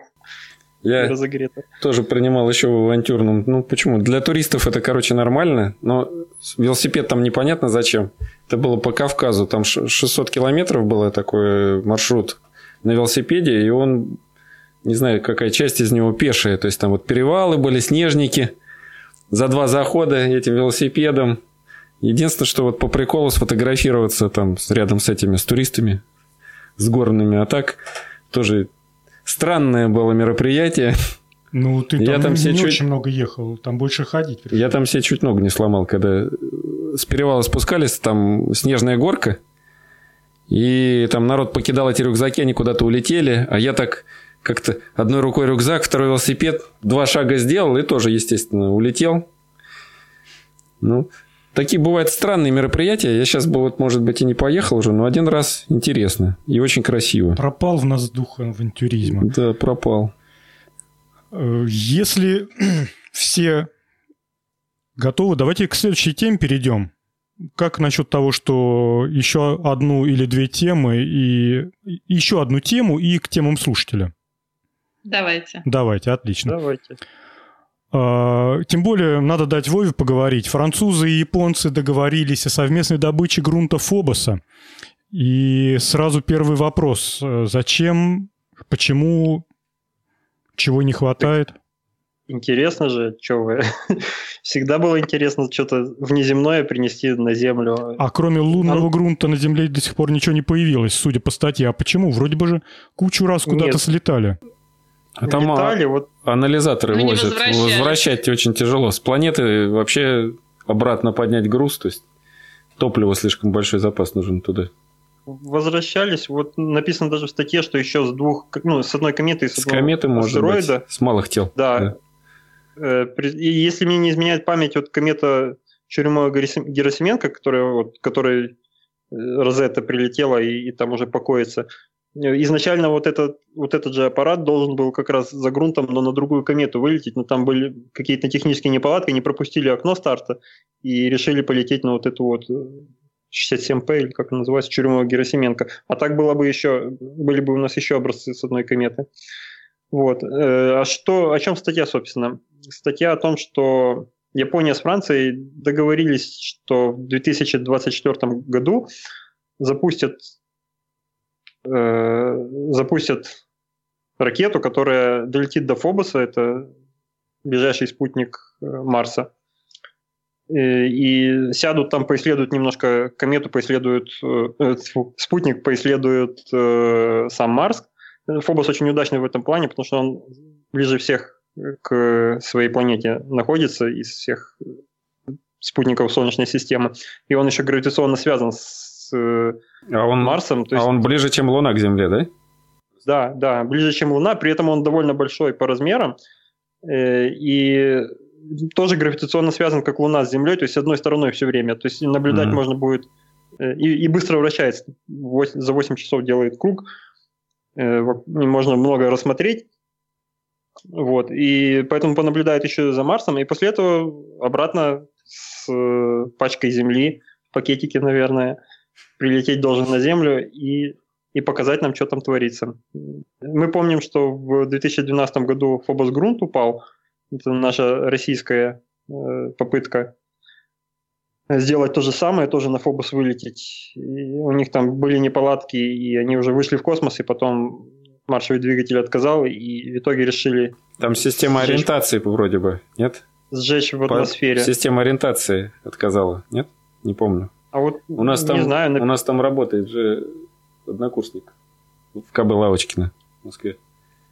Это вот сделайте как выговор. он туда пришел работать, они так и посыпались сразу. Мы уже на это обратили внимание. Там их не он, кроме Фобуса, еще кто-то следом. А... Тем не менее, тем не менее, еще есть э, планы в том же 2024 году Фобос Грунт 2 запустить туда же. В общем, либо Япония с Францией, либо мы все-таки должны достичь этой цели, и кто-то принесет немножко грунта из Фобоса Зачем это, в принципе, надо? Ну, кроме того, что любопытно, интересно и в музее можно поставить, можно много извлечь информации о том, как э, сотворялись эти планеты, как конкретные э, спутники э, развивались и откуда они взяты. То есть будет видно, там, прилетел он или выбит каким-то другим телом из планеты, или он просто концентрировалась пыль, как, как, как в классической теории, как, как и сами планеты, и случилось. Ну, в общем, многое можно будет узнать о происхождении этого всего дела. Я думаю, что до 2024 года можно начать продавать фьючерсы на кусочек земли. Ну, не очень много, там 4-5 лотов сделать по одному грамму. И стоимость, начальная стоимость там сколько? Миллионов сто. Грамм Фобоса 100 миллионов – а это не Фобос? Э, Нет, это народное через... будет финансирование. Да, я про проекта, то и говорю. Да. Потом получаешь пакетик с землей. Как эти эфирки майнят для блокчейна. Да, да, да. А это не Фобус разорвет через несколько миллионов лет, и он превратится в кольца вокруг Марса?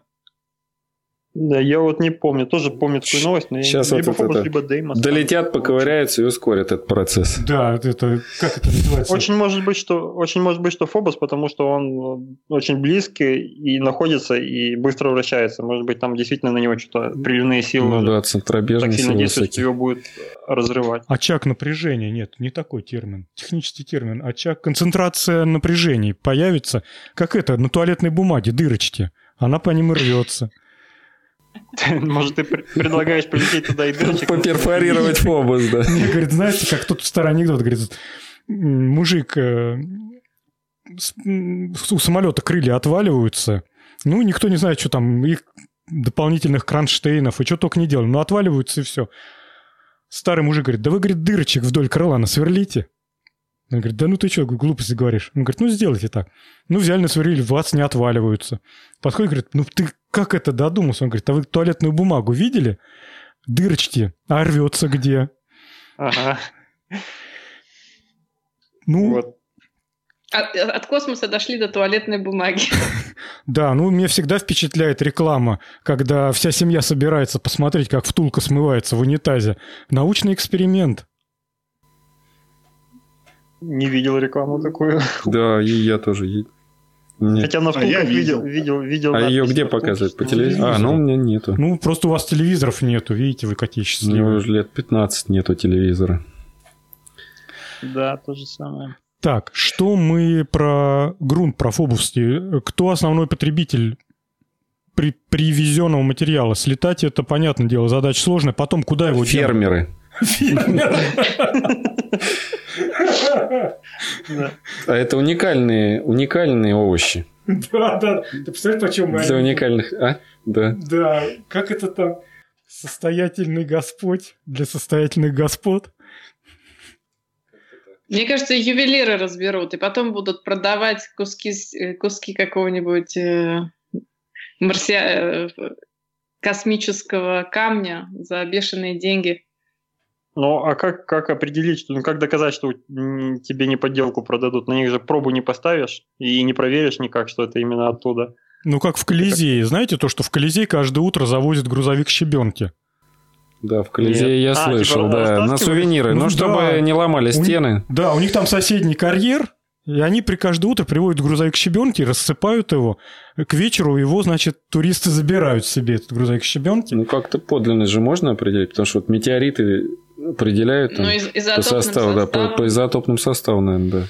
А, кстати, у нас, знаешь, что там в Цареве, недалеко от Волгограда, такое место, где очень много было метеоритов? Ну, нет, не знаю. Ну, почитай в интернете, ну, поехали, известный факт. Поехали выкопать. Там уже знаешь сколько людей? Черных копателей? Да, ездил и копал, и это там... Факт Может, стал известен еще лет 40, наверное, 50 назад. И там это было очень популярно. Ну, в общем, еще не факт, что они пер первей привезут лунный грунт. Может быть, и мы выкопаем. Может быть, мы у нас найдем лунный грунт, да? Или там да. Побасовский. Так, ну что, Э, пару тем слушателей. Давайте. Вычислительная машина на основе ДНК. Да, эту тему мы без тебя не, никак не осилим. Я, наверное, начну, а ты продолжи, если. Ну, если давай можно. попробуем. А я закончу. Да, ты закончишь. Да, кстати, вот это уникальная тема, в которой все участники могут что-то дельное по теме сказать. Э, значит, в чем, в чем сама новость? А в том, что с помощью ДНК можно программировать. Э, ДНК — это последовательность э, как это, рибонуклеиновых кислот, и с помощью них записан код. Что это значит? Это значит, что в, в этой последовательности есть цепочки, которые представляют из себя ген. А ген — это информация, по которой можно синтезировать белки. То есть по ДНК ездит такая штука, которая считывает информацию, это я так очень упрощаю, и синтезируется белок. И у этого гена есть начало и конец. То есть э, есть последовательность ДНК, которая говорит, так, стоп, здесь ген, надо начинать синтезировать белок. И есть э, последовательность ДНК, которая говорит, все, здесь ген закончился, дальше никакой информации нет, заканчиваем синтез. И либо этот старт, либо стоп гена можно деактивировать. То есть можно сказать, так, старт, но если старт поврежден, значит, или деактивирован, то синтез не начинается. И то есть получается такая логическая схема. Допустим, э, если какое-то вещество деактивирует стартовую цепочку ДНК, белок не синтезируется. То есть получается логическая операция. И вот э, дальше я дам слово Жене, потому что я не смогу воспроизвести то, что сделали ученые, э, рассказать это. Что же они сделали? Как же они сделали программирование на основе ДНК? Да, ну я тоже, если честно, не очень сильно подготовился, но давайте попробуем симпровизировать. Э, вообще рассматривают живую клетку и смотрят за реакцией на воздействие, то есть привносят в клетку какие-то вещества, молекулы, а она должна отреагировать. Надо себе четко понимать э, тот факт, то, что хоть это все звучит очень красиво, как Ольга, как Эна писала, что все это движется по по ДНК и прочее, но на самом деле более правильно, наверное, представлять это себе как такой кастрюлю с бульоном. Хаос. Да, такой полнейший хаос. Кастрюля с кипящим бульоном, где есть и картошка, и морковь, и куски мяса, и еще что-нибудь все плавает. И оно все беспорядочно сталкивается, вот как кру- круто кипящий бульон. Так вот, э- скорость сталкивания необычайно высока. Синтез белков происходит очень быстро. Даже вот по человеческим временным меркам какие-то секунды и иногда доли секунд. Ну, просто фантастика. Поэтому там активность офигенная. Ну, там и, и пространства мало, поэтому, а, может быть, из-за этого.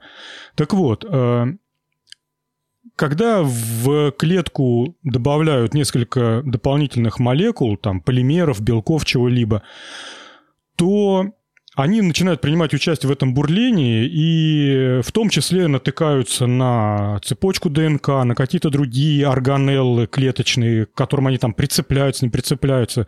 Кстати, слово «прицепляется» — это тоже такое слово, ну вот, чтобы было человеку понятно, на самом деле там нету механизма крепления какого-либо, это все на уровне соединения молекул, как вот из там простых сахаров получаются сложные, ведь там же ничего не прицепляется, там же просто а, более энергетические, как бы оправданные связи организуются и это изменяется трехмерная структура. Абсолютно верно. Вот и здесь точно так же. То есть, если вдруг э, энергетически более оправдано вот этим двум э, хвостикам э, соединиться в одну цепочку, они соединяются. Но стоит подняться температуре там на полградуса, это становится энергетически невыгодно. Оно тут же разъединяется мгновенно.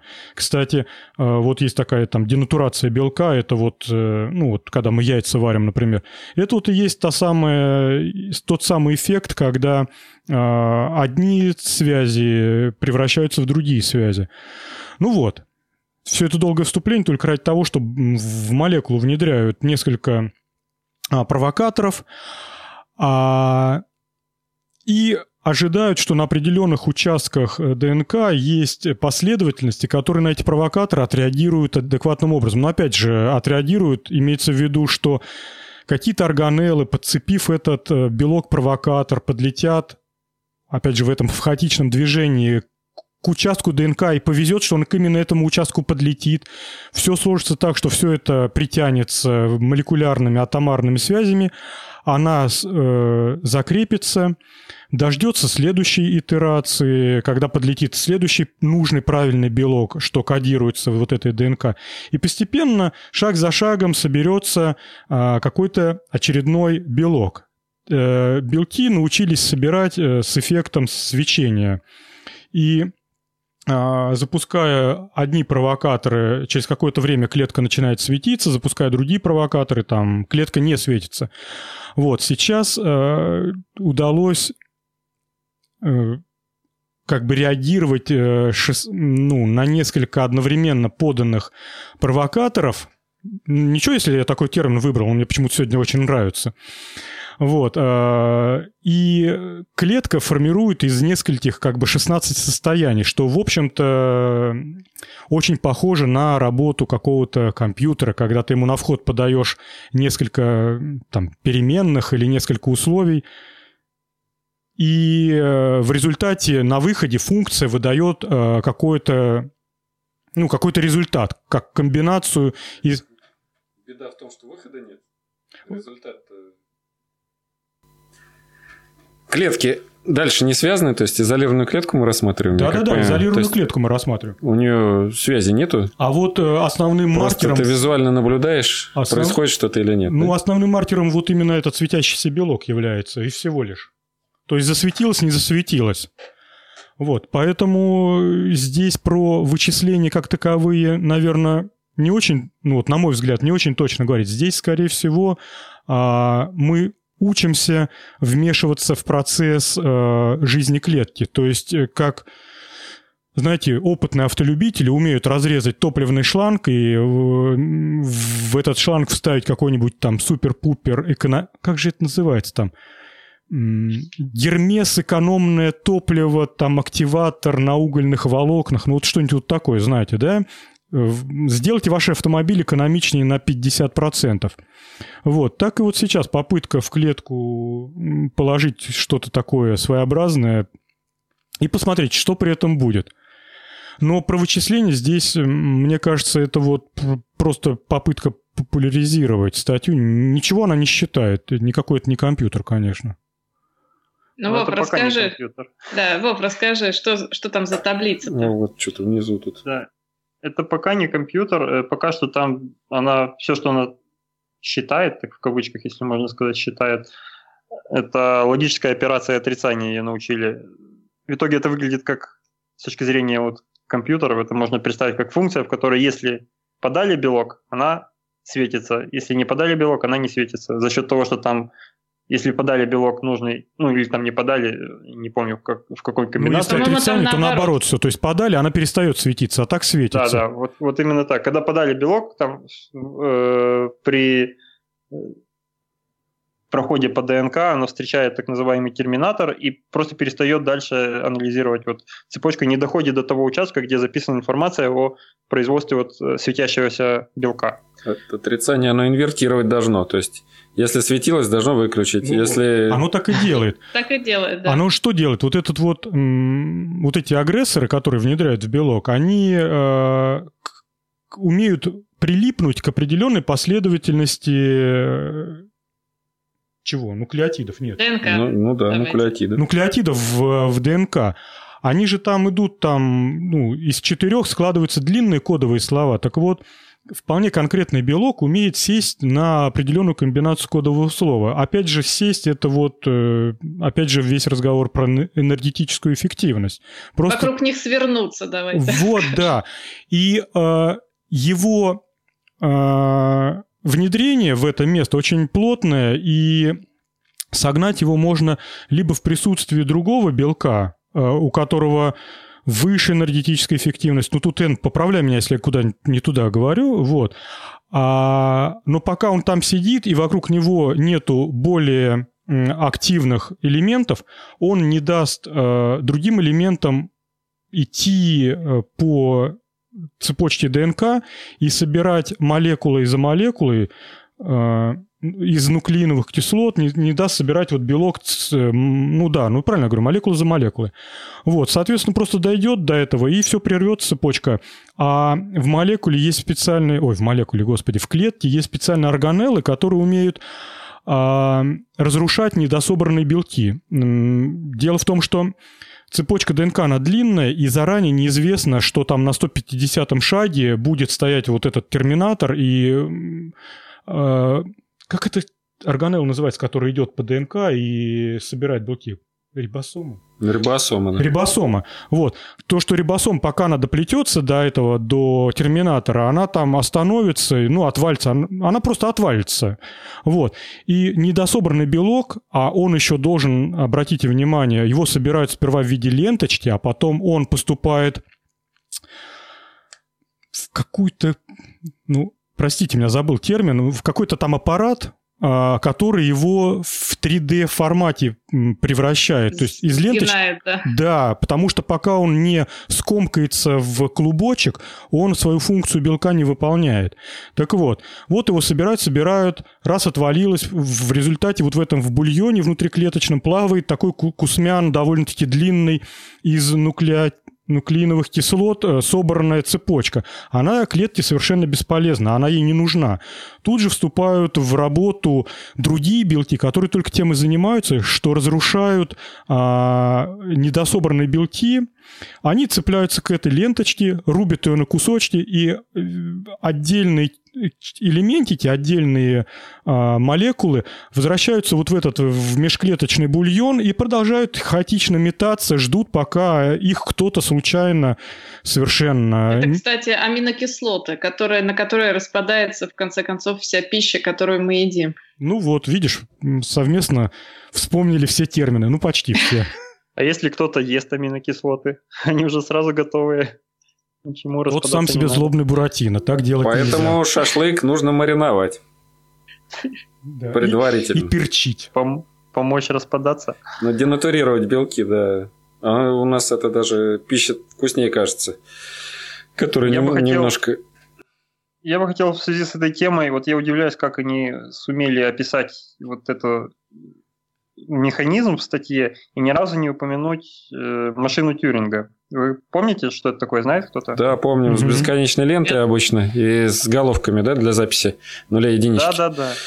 Да, да, да, да, да. Это вот бесконечная в обе стороны лента, так поделенная на кадры, так называемые, или там записи э, с инструкциями, и э, такая головка или, не знаю, какая-то считывающая машинка, которая в одну сторону по ней перемещается и, и выполняет инструкцию, записанную на каждом кадре. По-моему, это очень хорошая аналогия с тем, что происходит вот в этой статье, что описывается. Как раз по ДНК едет этот органелла, э, которая рибосома, которая считывает, и в зависимости от того, какие инструкции она встречает, она либо идет дальше, либо там, ну, пока что в она не может перескакивать на нужный участок, а в классической машине Тюринга есть э, ну, одной из инструкций может быть перескочить там туда-сюда на такой-то адрес или же сдвиг сделать на столько-то кадров вперед или обратно.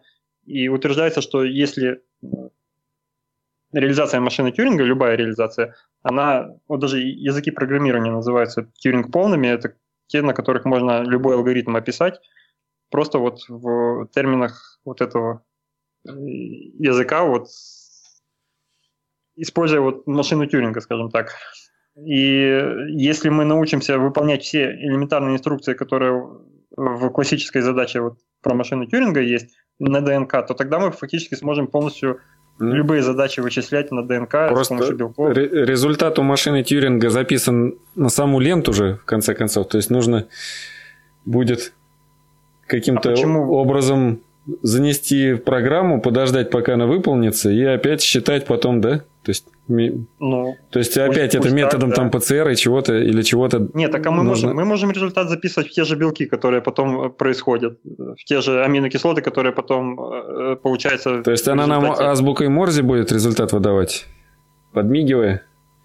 Да какой угодно азбукой. Ну, Нет, сами ну, придумываем алфавит. Нет, просто меня смущает в чем, что у нас одно вычислительное ядро и непонятно, как можно объединить а в классической машине Тюринга тоже одна. Да, одна да. Вот это как бы... Про... Поэтому и быстродействие низкое будет, с учетом ну, еще этих молекулярных механизмов. А ну. А вот если бы как в головном мозге, то есть удалось бы взаимодействие обеспечить там триллионов клеток. Нет, так а ты... Ну, в принципе, да, быстродействие будет очень низким, но зато, во-первых, ты, если однажды сделаешь эту штуку, она будет повторяться во всех потомках этого существа или там этой клетки, и у тебя получ, получится миллиарды там или миллиарды миллиардов э, машинок, которые... таблицу умножения дети уже учить не будут. Будет зашито. Пару генов с таблицы умножения выбираешь при обучении. Какие-то, да? Таблички. Может быть и так. Ну, ключевой, ключевой разница я вижу то, что действительно невозможность написать инструкцию, перескочить там на 150 этажей вперед или назад по, по этой лестнице ДНК. Ну, там как-то ну, не сделаешь так, чтобы она вдруг бжик, поехала куда-то вперед и там дальше опять начала считывать. По-моему, это какой-то уже... Ну, знаешь, э, Вов, я думаю, что, скорее всего, э, это будет другим способом решаться. Дело в том, что по самому там, ДНК... Там можно вырезать куски и вставлять а, пустые. По самому ДНК сборка белков не идет. Болк... Болк. Сборка белков идет по РНК которая сперва делается, отжигается с ДНК. Так вот, э, параллельно по РНК может э, собираться множество белков. То есть ДНК, она как э, репозиторий исходного кода, она лежит угу. неприкосновенно, но с нее можно, как из библиотеки, понадергать функции одновременно. И выбрасывать то, что не нужно. Ну да, там можно не перемещать, можно ленточку резать, если по аналогии с машиной Тьюринга на любые кусочки, и их можно местами перемешивать. Да, такой GitHub, GitHub для этого, для клетки. Но ты ленточку не нарежешь, какие... а вдруг я хочу там организовать цикл какой-то из миллионов итераций. Как ты ленточку на миллион одинаковых штук нарежешь? А если миллиард хочет раз, у тебя ДНК не хватит там? Во-первых, давайте не забывать, что клетки все-таки между собой прекрасно умеют э, передавать информацию. Ну, не прекрасно, ладно. Умеют передавать информацию.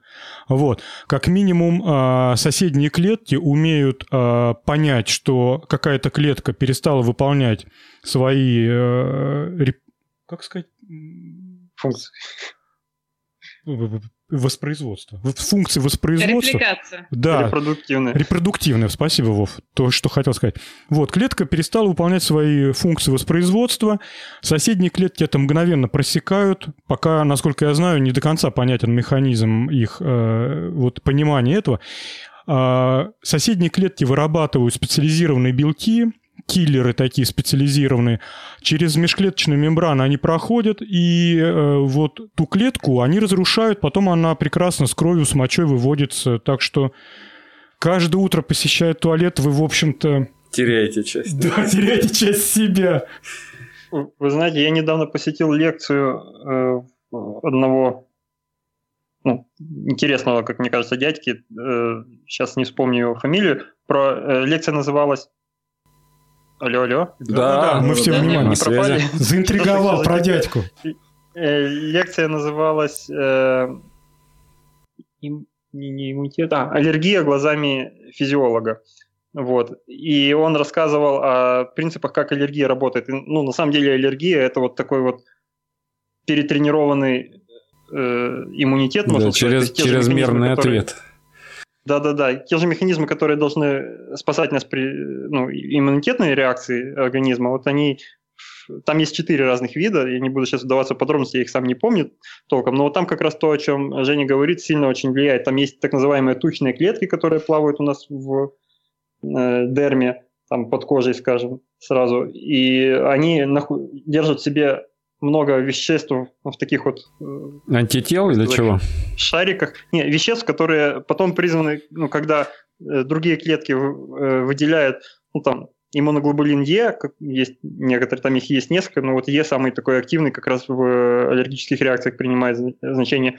Он прям специальные места на этой клетке становится, раздражает ее, она начинает делать ну, она начинает распадаться и из себя наружу выбрасывать очень много веществ, которые э, разрыхляют стенки сосудов, и из сосудов начинает просачиваться э, там уже лимфа, в которой есть ну, такие солдатики в крови, которые потом и поэтому уби- мы убивают.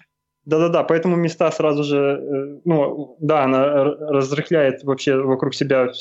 Там ну, фагоциты и фагоциты, да, да, да, да, да. Вот этим она занимается, и поэтому там вместе обухание, набухание небольшое идет, поэтому нельзя расчесывать, если там у тебя там комар укусил, у тебя там напухло, просто вот эта реакция пошла вся, ты расчешешь, ты еще больше можешь механически повредить вот этих э, тучных клеток, которые просто дальше начнут разносить ну, вокруг себя забыл, как этот процесс называется, когда они разрушаются под действием иммуноглобулина, высвобождая... Э, ну, в общем, не, не так важно. В общем, э, процесс именно в этом заключается, что они, э, разрушаясь сами, начинают э, вещество, которое инициирует дальнейшую вот борьбу с раздражителем в этом месте. И вот как раз очень сильно процессы межклеточные, очень сильно на этом завязаны, и у них там космически сложная реакция, и как раз она на очень многих этапах, то есть это как бы цепочка очень многих условий, которые друг за дружкой выполняются и друг другу раздраж... ну, э, возбуждают следующие реакции. И сейчас лекарства противоаллергические есть очень много разных, и у них разные принципы. Вот как раз вот он объяснял, на что смотреть, там какие есть э, виды лекарств, и они действуют на разных механизмах, вот на разных уровнях вот этого вот. Одни там цепляются к иммуноглобулину, и он перестает подходить в вот эти тучные клетки и перестает возбуждать их. Другие там на более раннем этапе начинают действовать. Но проблема в том, что если мы принимаем лекарство, если мы пьем таблетку, это уже общего действия, то очень много побочных эффектов именно с этим и связано, что ты действуешь не конкретно в точечку, где у тебя там раздражение, а по всему организму. Поэтому у тебя могут быть совершенно другие штуки. Ну, в общем, мне очень понравилась лекция вот эта, и там как раз очень живо приведено было механизм э, общения клеток между собой, вот химический и, и такой. Вот я, если вспомню, потом скажу, как звали лектора. Так, Ребят, предлагаете нас... использовать нас в виде большого компьютера, возмущать нас аллергенами и смотреть на реакции. Кстати, могу... Логические комбинации, представляешь? Да, если мой совет кому-то нужен, то могу сказать, что Э, юношам, девушкам, которые хотят учиться после школы, вот это направление генной инженерии и, и срезы, связанные с вычислением, с обработкой данных, это одновременно и программирование, и биология, и генетика. В общем, на мой взгляд, это самое восхитительное, что вот в сегодняшнем веке, вот в сегодняшнем дне есть. Это вот примерно так же восхитительно, как в 50-е годы было любительское ну, радиолюбительство, когда появились первые доступные транзисторы, и собрать э, приемник прямого усиления, намотав катушку, услышав радиомаяк, это было, ну, вот это просто какая-то фантастика. Вот сегодняшняя фантастика, на мой взгляд, это вот это. Тем более э, оборудование становится доступным. Конечно, квартиру себе не поставишь э, все оборудование для генной модификации и прочими вещами, но оно уже стоит э, реальные тысячи долларов, а не миллионы. И, э, по-моему, даже институт уже совершенно спокойно обзаводится... Ну, смотри, ПЦР там и стандартные процедуры, вот, пожалуйста, ну да. Все это печка и, печка, да, и центрифуга, все да, больше ничего. Поэтому, ну, там, там реактивы не дешевые, чтобы смотреть за результатами. Но как бы то ни было, а, наверняка в Москве тоже полным-полно клинических лабораторий, которые за деньги там кровь принимают и прочую ерунду. Вот.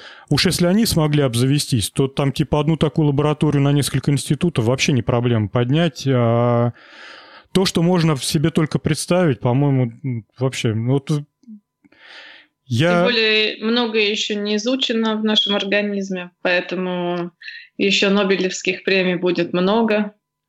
Да, и в отличие от э, многих других вещей, э, когда я плотно читал, проходил курсы, плотно читал вот эти все материалы, рассказывали такую историю, что Сейчас, к сожалению, подробности не вспомню, но основная идея, конечно, будет рассказана.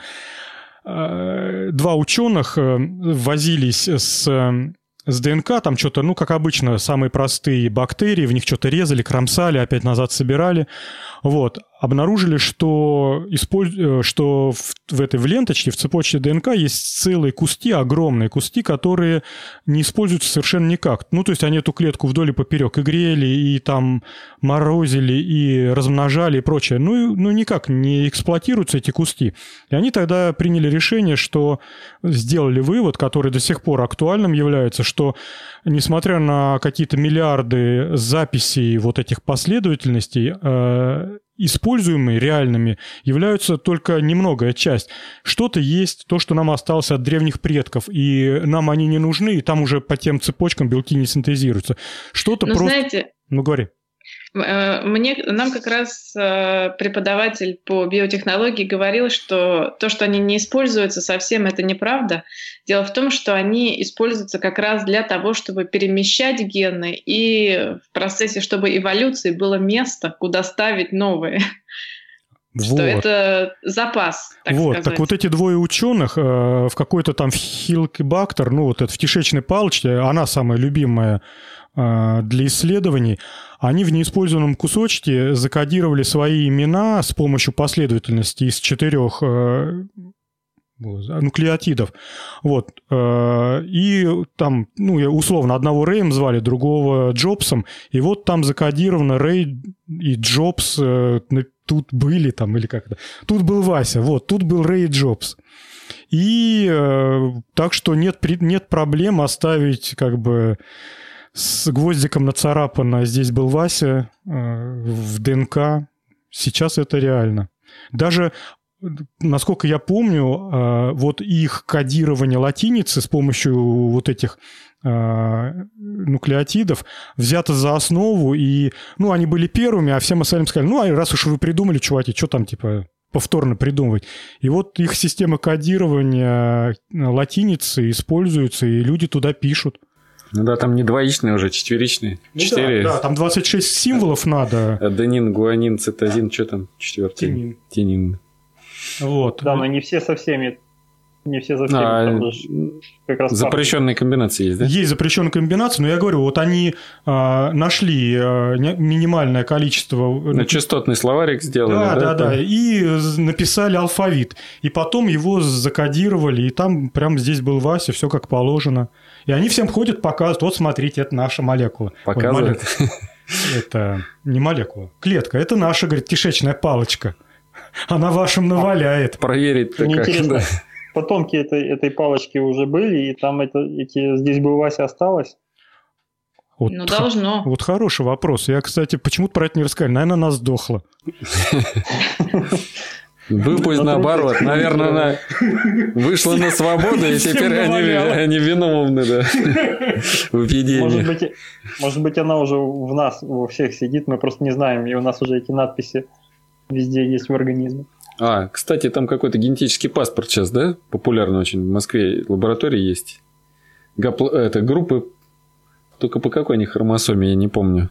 То ли по митохондриальной хромосоме... Это хромосоме. То есть анализ идет, и можно проследить, то есть национальность, как бы, она не обязательно соответствует фенотипу.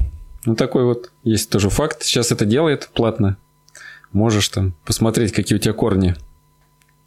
Сейчас это делают платно, а потом в паспортах просто уже будут писать насильно всем бесплатно. Ну и сейчас много всякого делается. Кстати, а, Эн, я потом тебе дам контакты одного прекрасного человека, его зовут Александр, и он большой популяризатор полезности ГМО. Он вообще там рубашку рвет, сам за ГМО стоит стеной и а написал... А его фамилия, какая у него фамилия? Панчин. Мне кажется, я его знаю. Да. Да-да-да, мы с ним договорились предварительно, что он к нам придет в гости. Здорово, хорошо. Так что тебе просто останется назначить время и прислать ему темы. Отлично, здорово, спасибо. Вот, а если ты еще у него слушателям в подарок книжку выклинчишь, так вообще будет красота. Постараюсь. Так, ну что, я считаю, что сегодня более чем круто. Коллеги, мы забыли, мы забыли одну важную тему. Да, Сегодня давай. большой праздник. Это не только день рождения Ленина, это еще и день Земли. Поэтому О. желаем удачи всем энергетикам. Всем выключателям света. Пусть у вас сегодня получится. Да.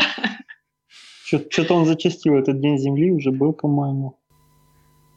Да, вот был как-то. Вот давайте спросим. Час, а, я вот такой праздник никогда еще не отмечал. Вот сегодня первый раз буду отмечать. А ты знаешь, что делают на этот праздник? Красят яйца и выключают свет. Это, это почти как то, что недавно был. Ну, вообще, конечно... Э, День зимы... Э, недавно была Пасха, это праздник Растаманов. Ну? Потому что там растительность умирает, а весной она оживает. И все это воскрешение. То есть, вроде как это праздник Растаманов. А насчет Дня Земли я не слышал. Это тоже праздник Растаманов? Или у Растаманов праздник каждый день? Я просто открыла Google, и мне он сказал, что сегодня День Земли. Но, наверное, я его, да, спутала с часом Земли, когда бедные энергетики носятся по станции и пытаются скачки напряжения как-то предотвратить. Но это, наверное, тоже как-то я, я даже не знаю, как он отмечается. Конечно. Но в любом случае с праздником всех. Да, Спасибо. Конечно, надо не забывать то, что у всех этих замечательных праздников больше а, социальная, как бы миссия, нежели реальная физическая. Э, помните, от выключенной лампочки Земля не спасется, а вы себе нос или коленку расшибете, это сто процентов. Просто а, в следующий раз, когда вы из окна своего автомобиля соберетесь выкинуть окурок или а, бутылку из-под воды. Ну, просто не делайте так, донесите это до мусорки. Хотя и в мусорке все это плохо, потому что все равно это попадет на землю. Ну, не покупайте бутылку, пейте воду из-под крана. Вот, пейте воду из-под крана. Не пользуйтесь газированной водой. И будете прям совсем молодцы. Надо посмотреть, кто ввел-то этот праздник, откуда Что он. же это за сволотушка такая? Ну, ну кто-то, кто-то же, а он? У них там есть комитет по праздникам. Я хочу там работать. Где тут? Правда, да. Правда. Генеральная ассамблея ООН в 2009 году. Международный день Матери Земли. Матери Земли? Да. Ну так этот праздник... Э, почему май, а матери почему? Может быть, он отец. Хоть и Земля. Отец... Ну, подожди, отца будет еще через месяц. Да. Так, ну что, коллеги, э, как мы там заканчиваем нашу передачу? Всем пока. Да. Пока-пока. Всем пока. Да, обязательно услышимся. Всем пока, давайте. Да. До свидания.